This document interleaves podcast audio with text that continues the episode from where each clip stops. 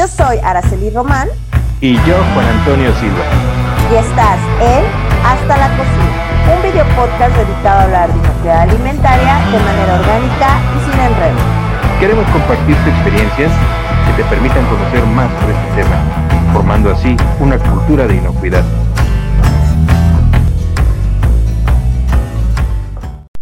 Seguimos adelante con el contenido de la norma 251, particularmente con las características de aceptación o rechazo de las materias primas.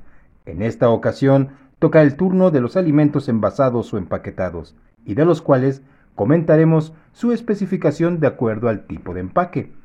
Charlaremos acerca de los productos enlatados, los alimentos en frasco de vidrio o plástico, así como aquellos que vienen en cartón, papel o empaques especiales como envases metalizados y Tetra Pak. Nuevamente acompañados por Alejandro Herrera, quien es ya un miembro conocido de nuestro equipo y de quien podrán obtener información muy interesante y de uso práctico en su quehacer diario. Como siempre, te invitamos a que nos acompañes y escuches o visualices nuestro episodio e interactúes con nosotros compartiendo tus comentarios e inquietudes por nuestros medios de contacto habituales. Hola, ¿cómo están? Qué gusto saludarlos. Hola, hola, Ara, ¿cómo estás? Hola, bien, bien. Yo muy bien, ¿y ustedes cómo han estado? También bien. Un saludo. Que bueno, ya todo repuesto, porque creo que los últimos episodios que tuvimos todos andábamos un poco enfermos de esta gripa, porque ya empiezan los fríos.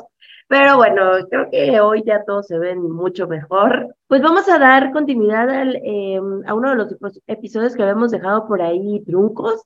En este, en este episodio vamos a ver el tema de barrotes y vamos a hablar en específico del tratamiento o el manejo más bien de las latas, de envases de vidrio, envases de Tetra Pak y demás. Y bueno, un gusto saludarlos. Solo me gustaría agregar algo antes de iniciar el programa, que es eh, invitarlos a que se suscriban. Hemos tenido muchas vistas y eso se los agradecemos. Em, pero sí nos gustaría que se suscriban y en caso de conocer a alguien eh, que le pueda interesar estos temas, pues le puedan compartir también a ellos para que puedan verlo. Y estamos colocando también algunos eh, shorts o algunos clips para que puedan ver pedacitos de los episodios que estamos publicando. Pues vamos a empezar, chicos, ¿les parece?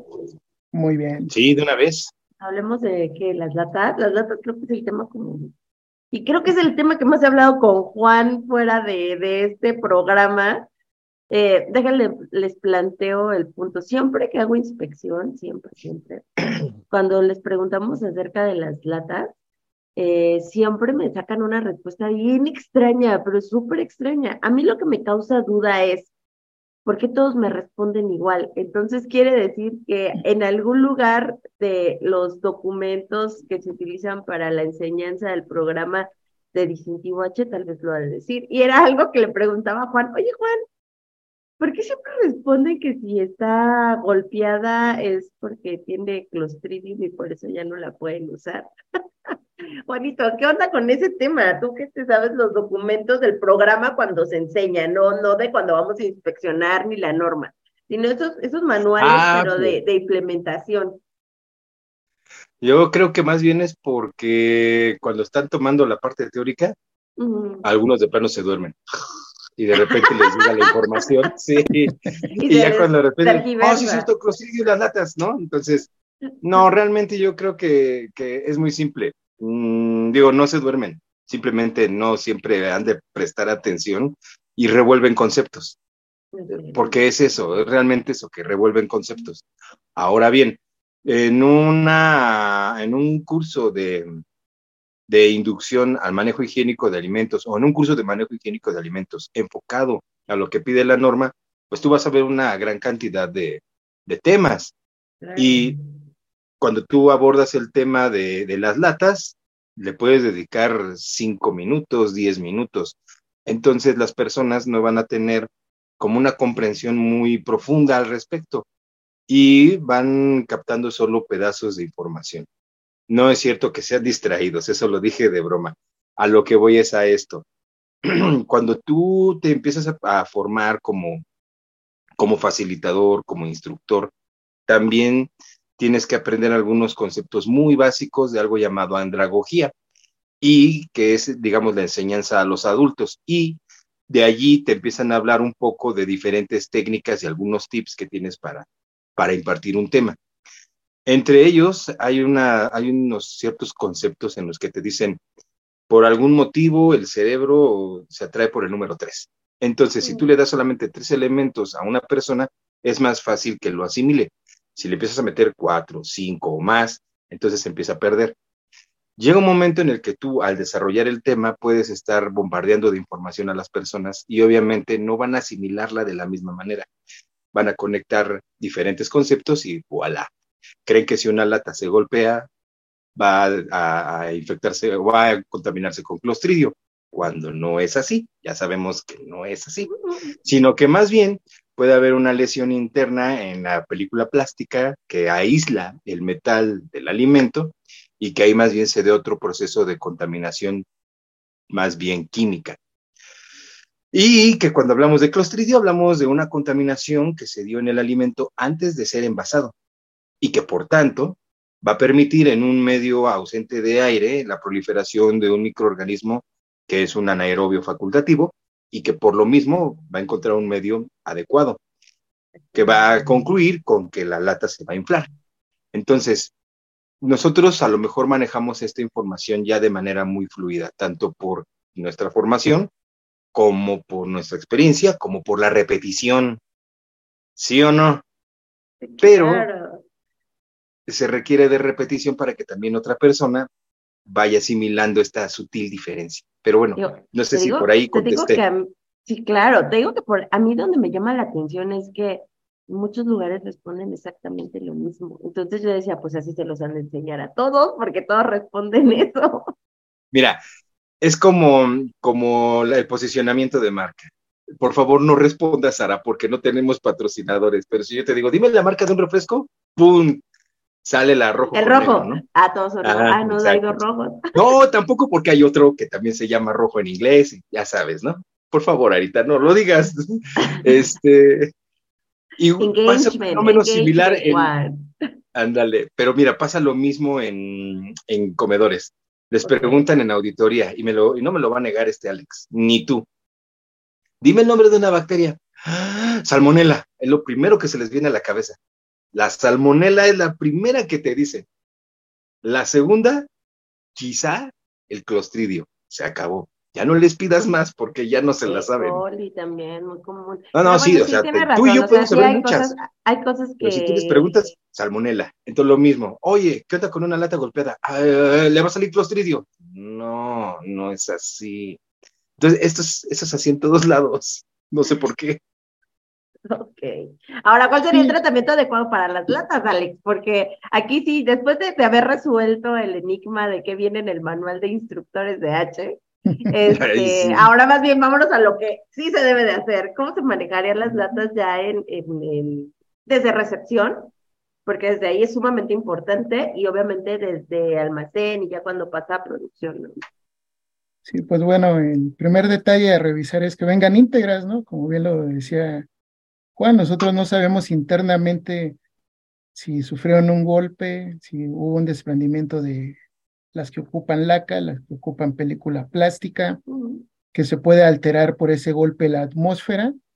Y vamos a retomar un concepto que ya nos estamos familiarizando mucho, ¿no? La causalidad. Yo no sé si desde la industria hubo una mala práctica, no se cerró herméticamente, hubo alguna falla mecánica y este golpe puede propiciar la presencia de esporas, obvio que pueden, pueden encontrar condiciones favorables para eh, desarrollar una enfermedad. Segundo aspecto, que no vengan oxidadas, tanto en la base como en la parte del cierre. Normalmente hoy ya la tecnología de latas ya traen estos clips para abrirlas, entonces hay que revisar también esa parte del clip, que esté firme, que no se hunda, que no tenga fugas, el famoso pss, ¿no? Que ya ese es un indicador de una cuestión de calidad que puede derivar en un problema de inocuidad, ¿no? Obvio, el cuerpo de la lata monitorearlo con parte de las palmas, dedos, yemas. Si tenemos duda de algún golpe o alguna deformación, podemos retirar parcialmente la etiqueta para inspeccionar que no sea un daño físico. Aquí vamos a ver algo muy curioso con las latas, que ya muchas de ellas han migrado a envases plásticos de alto vacío. Ejemplo, el atún. Entonces, esa misma condición nos va a aplicar para estos productos que antes eran enlatados y que ya los tenemos en bolsa, revisar que no vengan las bolsas pinchadas, en el caso de los cierres que estén completamente herméticos y obvio que tengan una fecha de caducidad vigente, o consumo preferente. Exacto, con un intervalo adecuado de tiempo, ¿no? Sí, justamente. Y aquí volvemos a retomar un tema que es eh, la clave, la concientización del personal. Llega a haber mucha confusión cuando estamos en auditorías o cuando nos invitan a, alguna plática, que todo el mundo piensa que los criterios de aceptación son eh, cierto golpe o cierta profundidad de, golpeo en, en una lata, ¿no? Revisen bien la norma 251 y esos son criterios de rechazo. Si yo tengo una lata de un kilo o mayor a un kilo, nos habla de 1.5 a 2.5 centímetros. Entonces, íntegras, y si trae ese golpecito independientemente del tamaño, pues las tenemos que rechazar. Igual, misma situación de las bolsas eh, que vienen al alto vacío, las rechazo. Cuando las rechazo, ¿qué debo de hacer? Pues debo de tener un área marcada específica pero además del área, debo de rotular o identificar de alguna manera esa lata, esa bolsa que ha sido rechazada, porque es donde sucede el mayor número de errores cuando hay gente nueva o en capacitación por priorizar un servicio o, vuelvo al punto, por desconocimiento, que te dicen ve por la lata de atún o la bolsa de atún, X marca, y, agarran la primera que, ven ¿Y qué ves? El área de rechazo, no identificas, lo tomas y te lo llevas, ¿no? Entonces, por eso es muy importante segregar esas áreas. Qué bueno que menciones ese punto, Alex, porque, híjole, a mí me ha pasado mil veces en inspección que resulta ser un criterio que la gente lo ve muy mal, porque te dice, oye, pero ya está en el área de rechazo, ¿qué más quieres que le haga, no? Y así de, ok, sí, pero sí se presta bien lo que dices, o sea, puede que alguien nuevo alguien que mm, tal vez no conoce el almacén al 100% o tal vez no está el almacenista para proporcionarles la materia prima, que en muchos lugares el almacén se administra por una persona y nadie más puede estar tomando cosas más que el almacenista e entregar las materias primas al resto que lo solicite, ¿no? Pero hay lugares en los que no sucede eso, ¿no? Hay un almacenista, dos cocineros, son poquititos y mucha gente manipula todo, ¿no? Eso también se entiende y no está mal. El punto está en sí identificar claramente que, ok, en este espacio va lo que ya no cumple y no puedo utilizar, pero específicamente el envase se señala y se dice que ese envase está dañado por X. Oye, digo, no tienen que poner una lectura, sino señalarlo de alguna forma en el cual puedan identificar que ese envase o ese alimento ya no puede ser utilizado. Porque, híjole, conmigo de repente sí ha sido un tema que, que agarran pleito, eh, pero si ya estás agregado, sí, pero identifícalo, ponle una señal, algo que te haga que nadie más lo pueda ocupar. Si estás en un lugar donde hay tres personas, pues tal vez esas tres personas se enteran perfectamente bien de que está mal. Pero si estás en un lugar donde tal vez haya 50 personas trabajando y están corre y corre todo el mundo, entonces, cabe la posibilidad de que o incrementa el riesgo de que puedan malutilizar un alimento señalado como, como probablemente no inocuo, ¿no? Sí, y aquí tocamos el otro punto que es la fecha de caducidad, ¿no? Porque, ok, la puedo mermar por un golpe, por un daño físico, pero también sucede que luego cuando recibes grandes volúmenes, el proveedor te puede meter un gol o desplazaste inadecuadamente no rotaste correctamente tus productos y se te puede vencer. Entonces, por eso también es muy importante identificar eh, del método que quieran, con plumón rojo, con una etiqueta eh, dentro de una bolsita, como el establecimiento lo defina. Porque, ¿qué sucede si ese día te toca, además de una certificación, una inspección sanitaria y te encuentran esa lata caduca? Mm. Pues hay una consecuencia, ¿no? Según el esquema o la norma es un punto crítico o la autoridad te puede sancionar por estar vendiendo alimentos caducos, ¿no? Entonces, por eso es la importancia de estas áreas de rechazo de segregar e identificar adecuadamente. Y no los tengas ahí por meses ni por semanas. Contacta a tu proveedor de acuerdo a tu procedimiento que tengas, si lo vas a mermar a través de un orden de compra, una baja, etcétera, y ahora sí que darle salida lo más pronto posible a este tipo de, de alimentos, ¿no? Porque hablamos de las bolsas, ¿no? Al alto vacío y recordemos que dentro de las latas o estas bolsas a alto vacío, también podemos tener alimentos percederos que van a ir a refrigeración o congelación, como puede ser algún embutido, ¿no? Entonces es la misma condición, aplicar ese sistema PEPS, revisar la integridad de los envases, ver fechas de caducidad, y si hay algo, algo fuera de lo normal, pues mermarlo inmediatamente para darle salida eh, lo más pronto posible. Ahí yo agregaría algo que, que se me hace interesante, más allá del control que se pone, en un lugar donde se está viendo reflejado el hecho de tener merma o mucho producto rechazado, valdría la pena hacer un análisis de por qué les está sucediendo esto, porque la realidad es que esas áreas no es que se deban de mantener ocupadas, ¿no? La realidad, eh, digo, si nos vamos a un mundo eh, ideal. ideal, pues dirías, no debería de existir merma. Sabemos que sí existe, o sea, la misma operación te va a llevar a que exista un porcentaje de merma. Pero también, alguna vez platicando con la chef, a ellos sus indicadores, uno de esos es el porcentaje de merma y te ponen un valor, ¿no? No puedes rebasar tal número de merma. Entonces, también revisar serviría mucho que puedan analizar y evaluar qué los está llevando a generar esas mermas y tal vez en algún punto disminuirlas, ¿no? Atacar el problema y disminuir el porcentaje de merma. Lo que pasa para los, perdón, para los sedis y cocinas grandes, ¿no?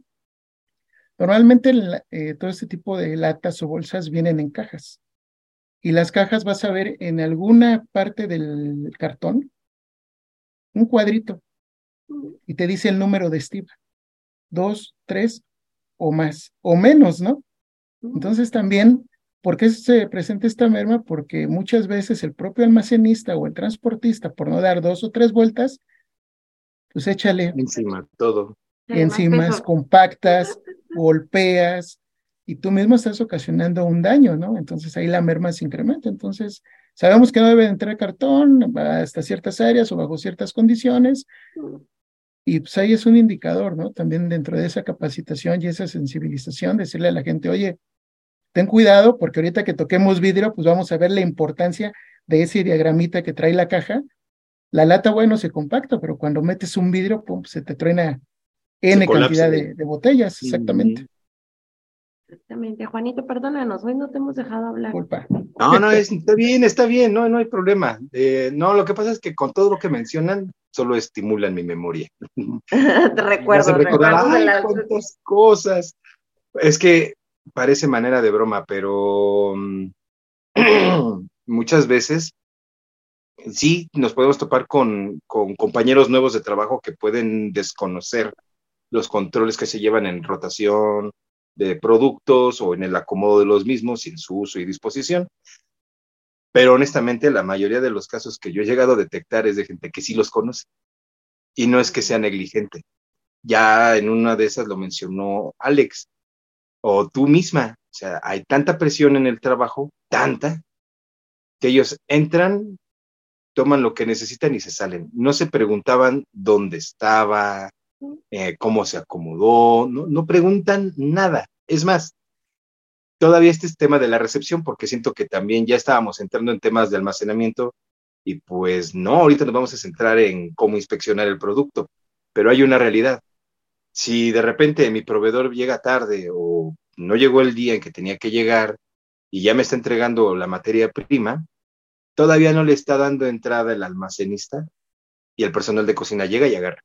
De lo que está llegando, toma y se lo lleva. O sea, no dan ni siquiera oportunidad a revisar si el producto venía bien o mal, si lo iban a registrar, si iban a notar su caducidad, si estaban verificando el lote. No dan chance de nada. Llegan, toman y se meten.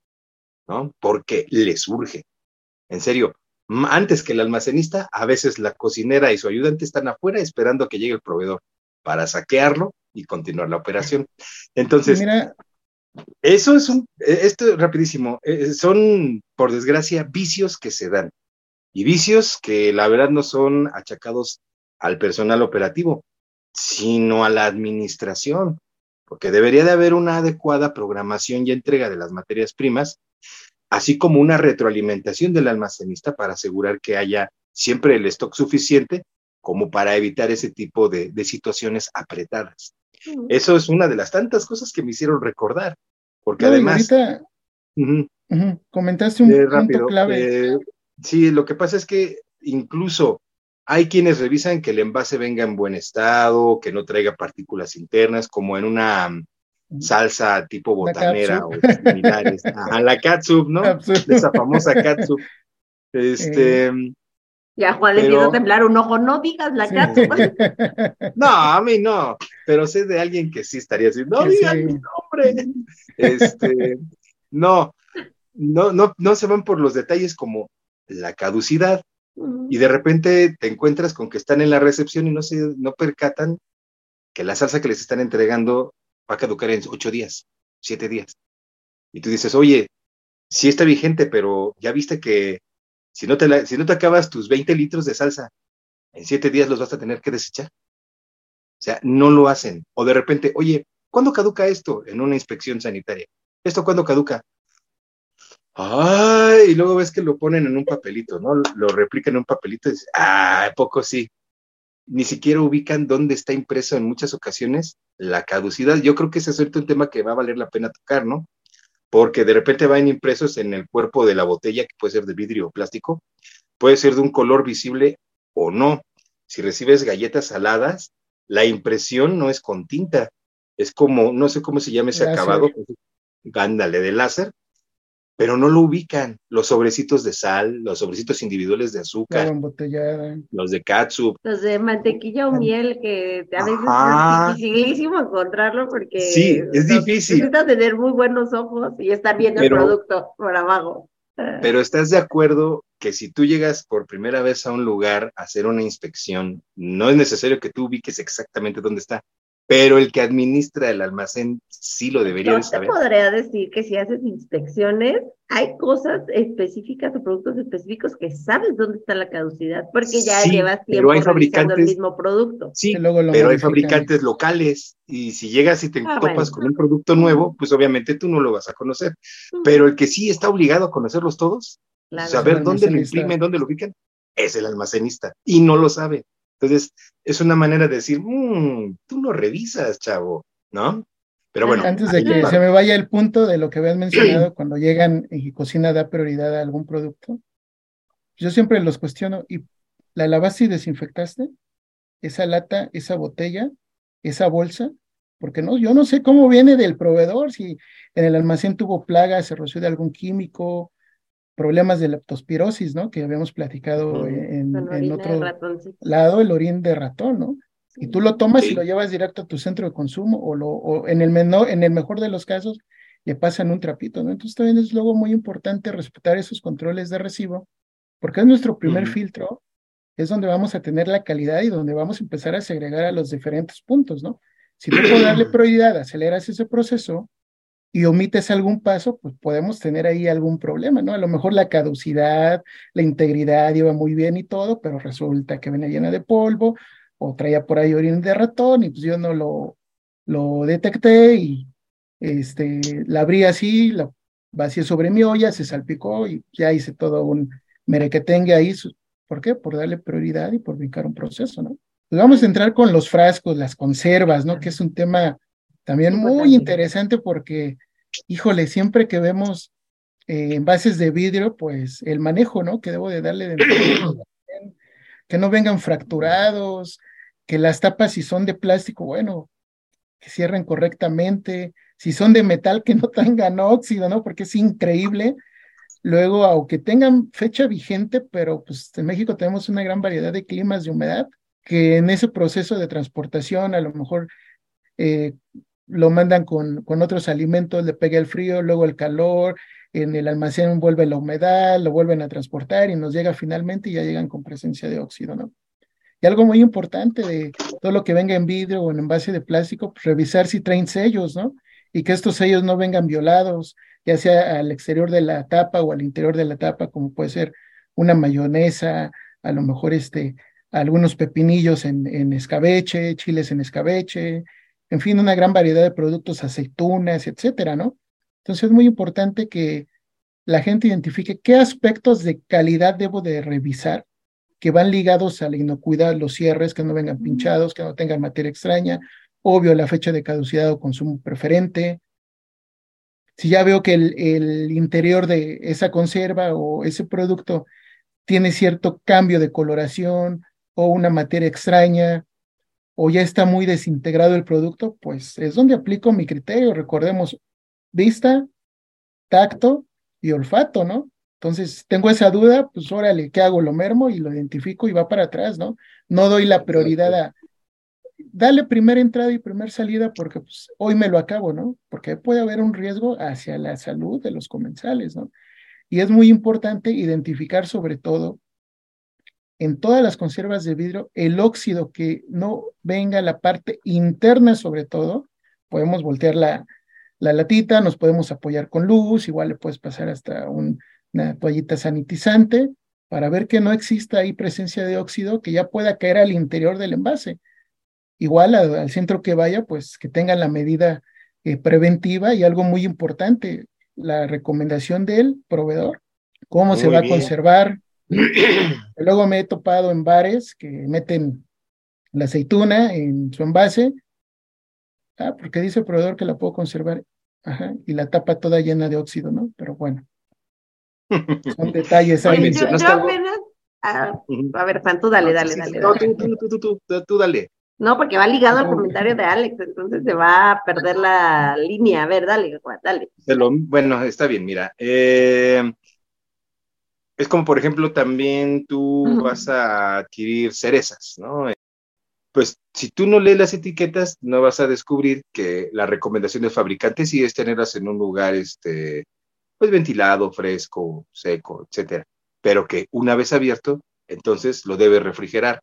Y esto es algo muy, muy común con aderezos, em, con salsa ketchup, etcétera, que de repente nadie se percata de esa pequeña leyenda que viene en el envase y que te indica, como en un producto en Tetra Pak, chin, ya dije la marca, eh, una vez abierto, lo tienes que refrigerar, ¿no? Que ese es otro caso, ¿no?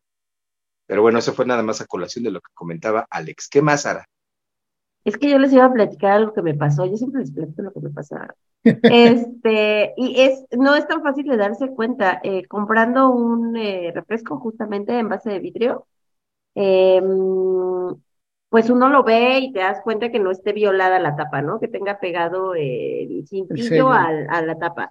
Y, estaba perfectamente bien. El chiste que yo me doy cuenta hasta que llego a casa porque eh, se derramó. Y es rarísimo como que algo salga del envase, ¿no? Y yo dije, bueno, tal vez, tal vez, si es como estaba tan fría, pues es el frío del exterior que mojó mi chaleco, ¿no? Mi chamarra. El chiste que cuando ya lo abro, lo que me di cuenta es que eh, la botella estaba rota, pero estaba rota de donde uno le toma. Entonces, aunque estaba bien sellada, o sea, estaba perfectamente bien cerrado el envase, eh, como estaba justamente rota la parte superior del envase, eso provocaba que hubiera fuga. Y obviamente podía haber fuga hacia afuera y hacia adentro, porque había un espacio vacío. Pero eso no te das cuenta justamente hasta que lo abres, ¿no?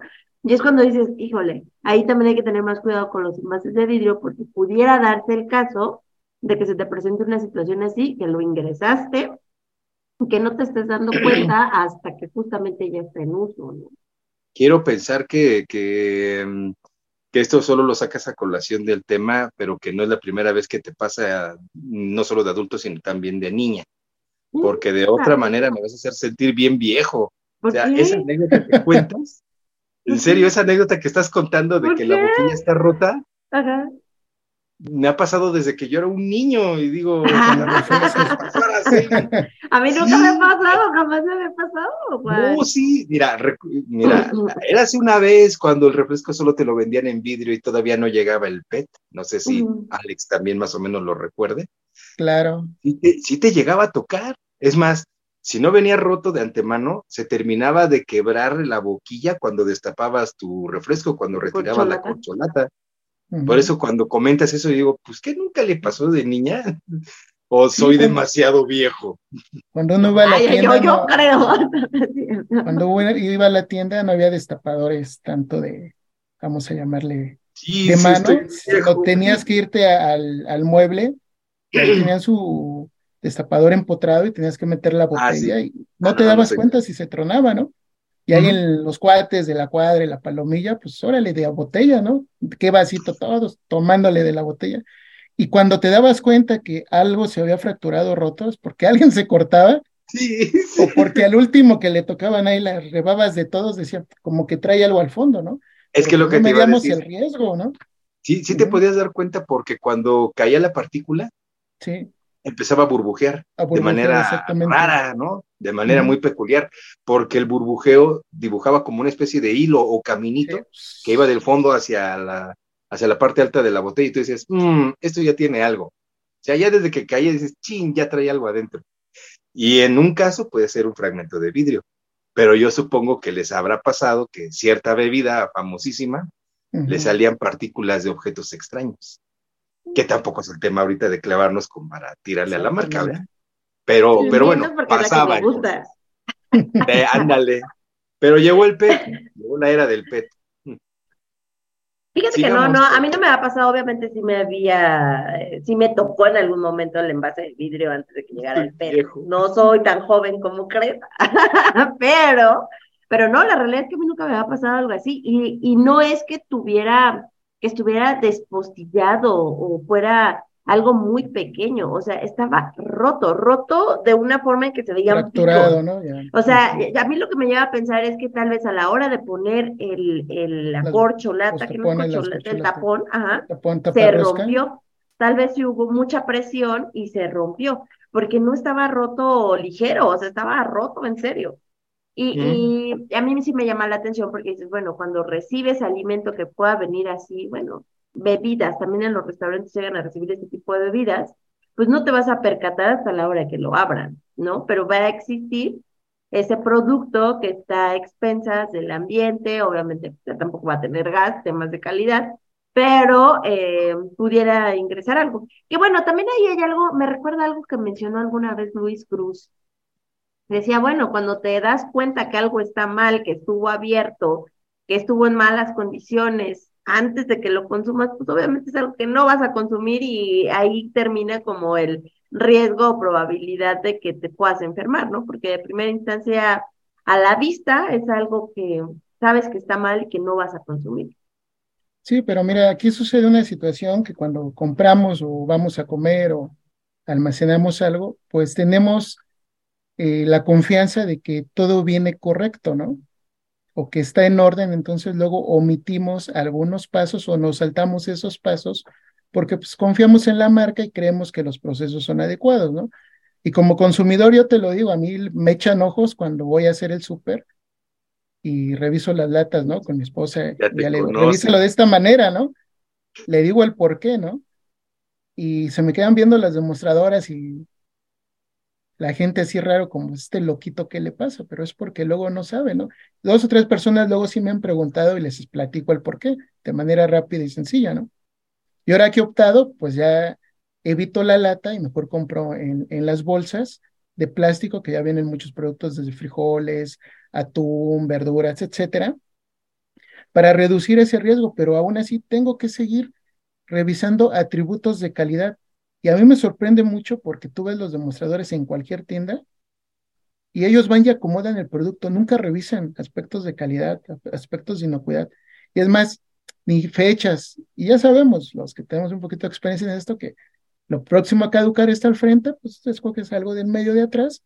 Y muchas veces me ha llevado la sorpresa de que encuentras productos golpeados o dañados o fechas ya próximas a vencer y la gente no tiene esa conciencia, ¿no? Y luego si le echas con cuidado al carrito se golpea y en el transporte, pues bueno, cuando Ah, llegas yo a tu casa ya traes ahí. esas, también hago esas mañas, Alex. Nunca agarro lo de frente, siempre ando agarrándolo de atrás y siento que es hacer trampa a veces. No, no es hacer trampa, es, es como platicábamos en una ocasión. Tenemos que ser consumidores responsables y ser conscientes, ¿no? Yo no voy a poner en riesgo a mi familia, entonces pues trato de buscar productos sanos y inocuos, ¿no?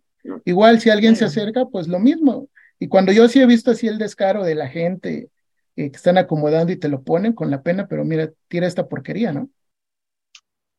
¿Por qué? Porque esto va a enfermar a alguien. Ay, les vale gorro, bueno, pero al menos ya hiciste tu parte. Oye, me quedé pensando en lo que dices. Bueno, sí, muchas veces eh, como de nosotros depende la compra, ¿no? Y si sabes que está mal, pues ya no te lo comes. Pero me quedo pensando en los lugares donde tú confías en alguien que te va a llevar un vaso ya servido y un plato ya servido. O sea, tú no viste la materia prima, tú no viste absolutamente nada como para decir, ¿sirve o no sirve? Sino alguien más tomó esa decisión por ti y estás confiando. Ahí les va una anécdota, una anécdota muy buena, ¿no? De una un proceso artesanal de salsas que envasaban y pues se las vendían en la tortillería, ¿no? Entonces ibas a la tortillería y pues ya sabes, la tortilla caliente te, regalaban ahí la sal y la salsa. Mm.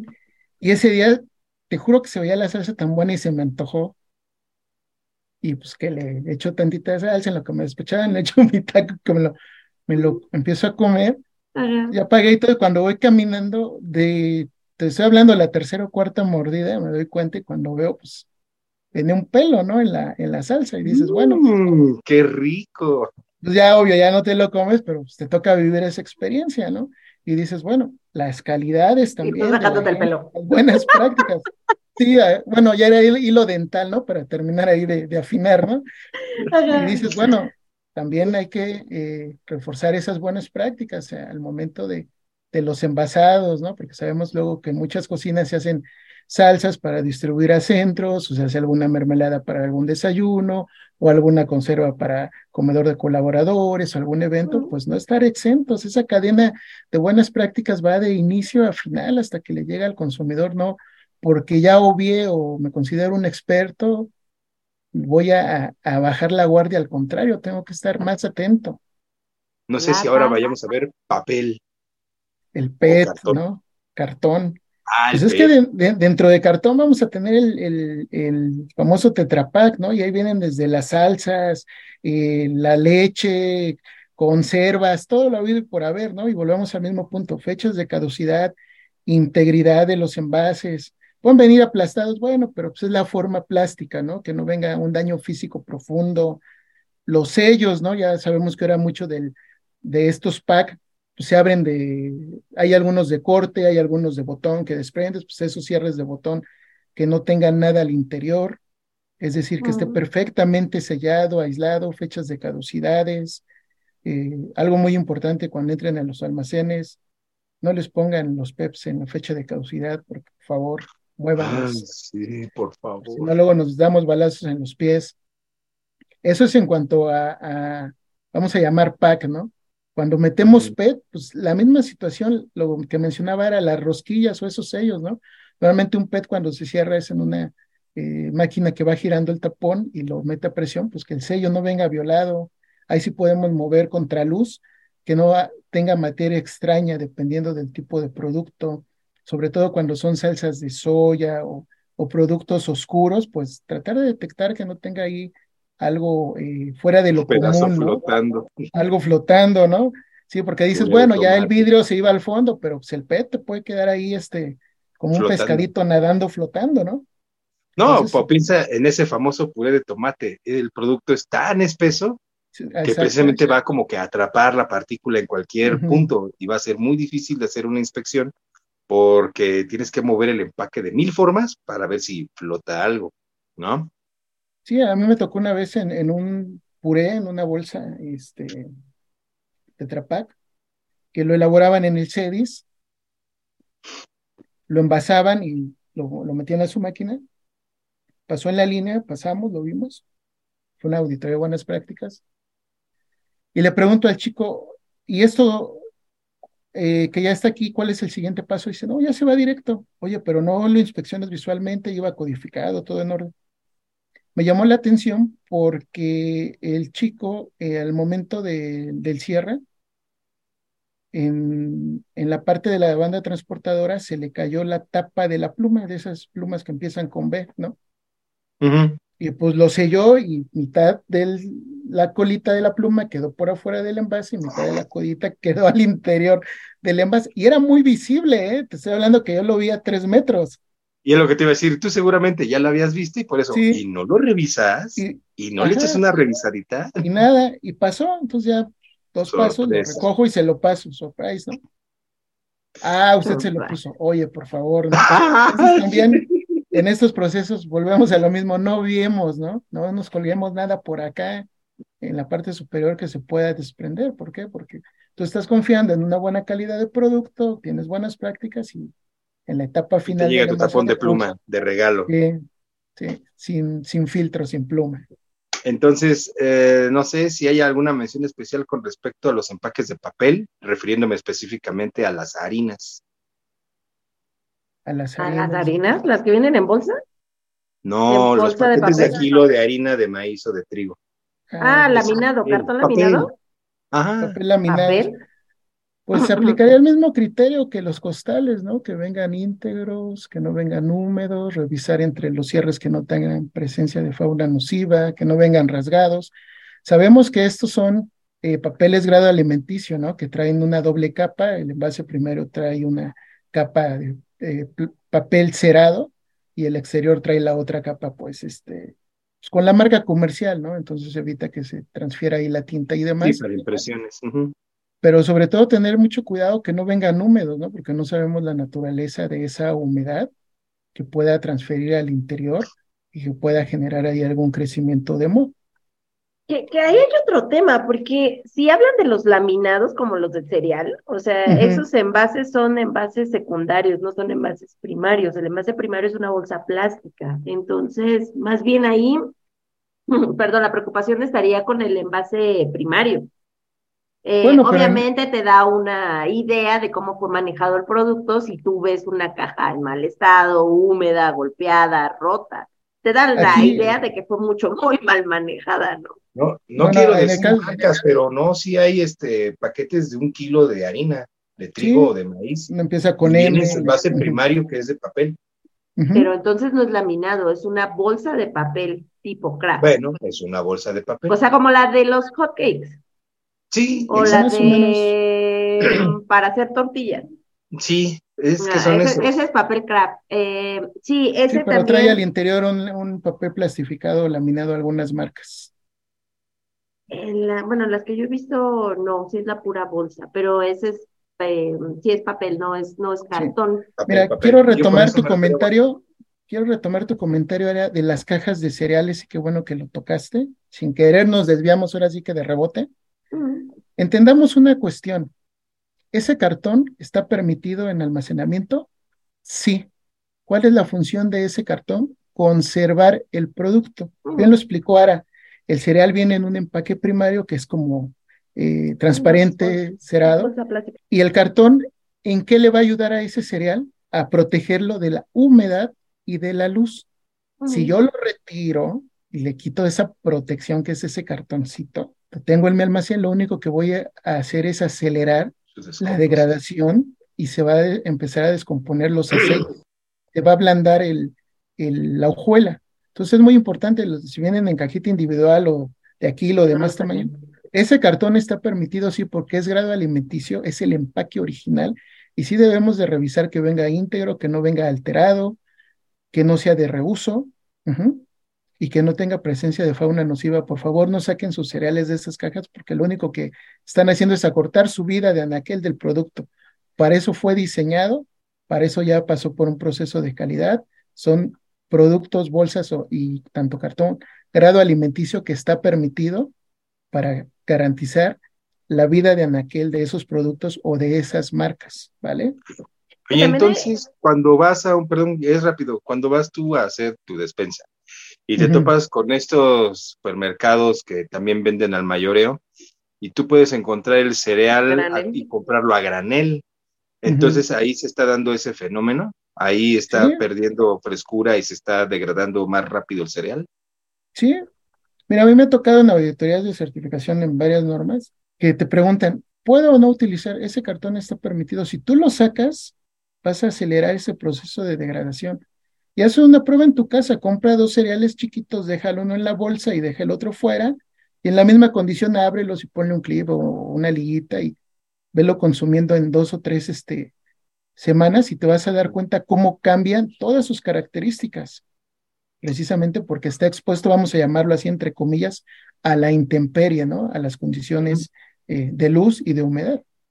Entonces eso también va a afectar en un servicio de buffet, en un restaurante, donde se le presentan a los clientes esos dispensadores de cereal.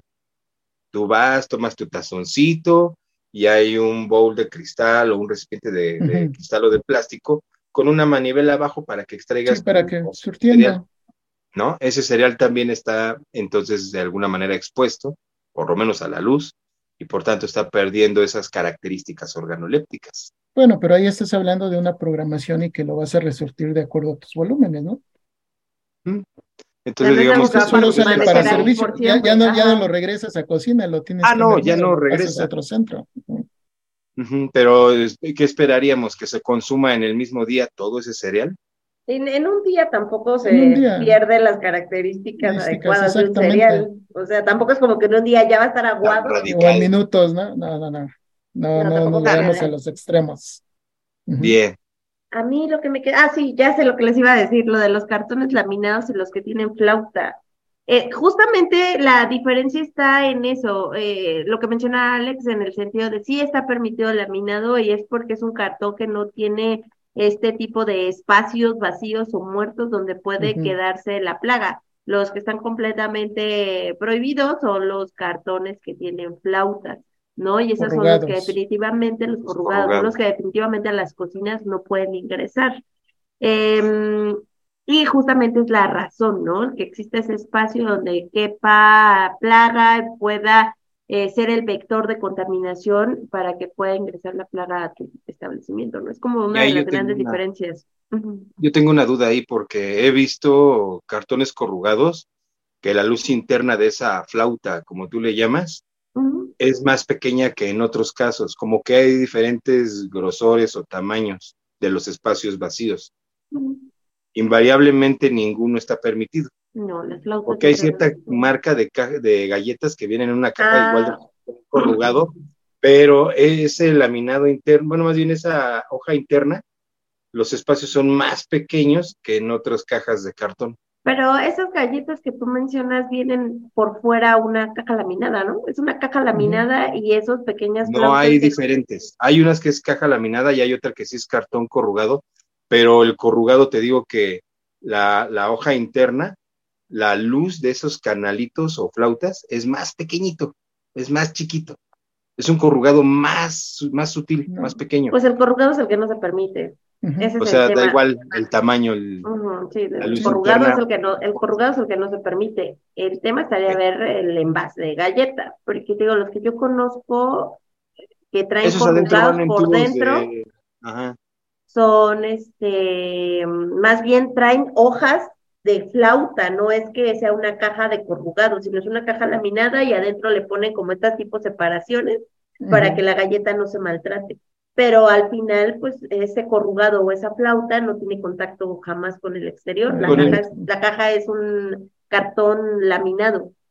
No, yo no digo que tuviera contacto, sino que simplemente al ser más pequeño el canalito, a lo mejor no representa un peligro, pero me dices que cartón corrugado es cartón corrugado y va para atrás.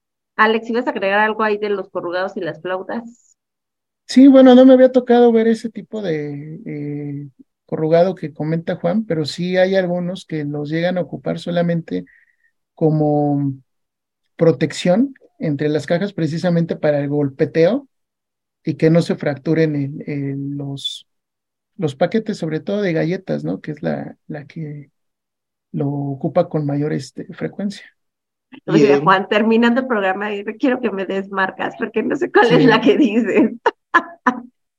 si tú te lo quieres comer así, es tu responsabilidad. Es tu comida, tu cuerpo, si tú te enfermas y bueno, y mientras no trabajes manipulando alimentos, porque si trabajas manipulando alimentos y te enfermas, pues no vas a poder laborar ese día, ¿no?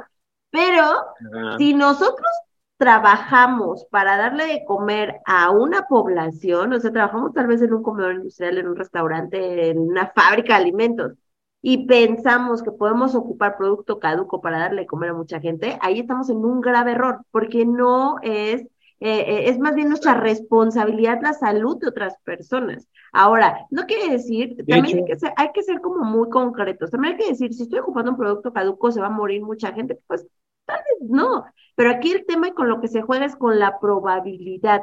Y lo que hacemos con los controles de inocuidad es, es disminuir las probabilidades de incidencia de que alguien se enferme. Tú lo que estás poniendo son controles y cada vez más controles para que tu trabajo sea completamente inocuo y no vayas a enfermar a alguien. Ese es el gran, eh, eh, el gran objetivo, creo yo, de todo esto, ¿no? De hecho, es como dice la frase, es curarte en salud, ¿no? Es meter todos los controles para que en la manera de lo posible nunca te enfrentes a un problema. Ahora, tú ya me ayudaste a completar lo que les digo en el curso. Le digo, en tu casa tú decides lo que tú quieras y va a estar bien, ¿no? A menos de que te metas en un broncón. Es tu casa, son tus hijos, es tu familia. Si tú decides, cómelo, consúmelo. Te entiendo. Sé que afuera, este, bueno, sé que, sé que la economía, está muy dura, está difícil. Y en tu casa tú decides, pero aquí no. Aquí no es tu decisión. Aquí no te puedes permitir esa libertad, porque aquí no estamos hablando de cinco o siete personas. Aquí estamos hablando, si no son de cien, son de dos mil personas. Entonces, no puedes decidir sobre la probabilidad de enfermar a no sé cuántos de esas dos mil personas. Aquí está prohibido, se acabó. No hay vuelta atrás. Y ese es el tipo de conciencia que deben entender. Ahora, sí, se les enfatiza en la capacitación, te puede enfermar.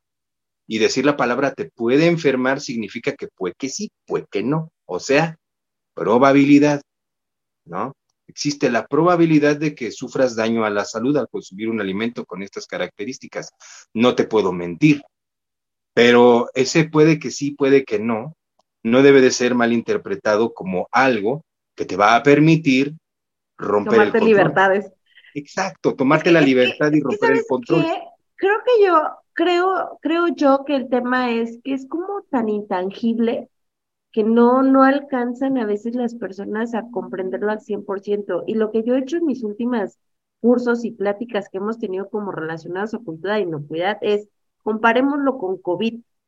Es prácticamente eh, es parecido, es parecido a lo que pasó con COVID, solo que COVID sí lo pudimos ver y muchas familias lo pudieron sentir porque muchas familias perdieron a, sus papás o a sus mamás o a sus hermanos, ¿no?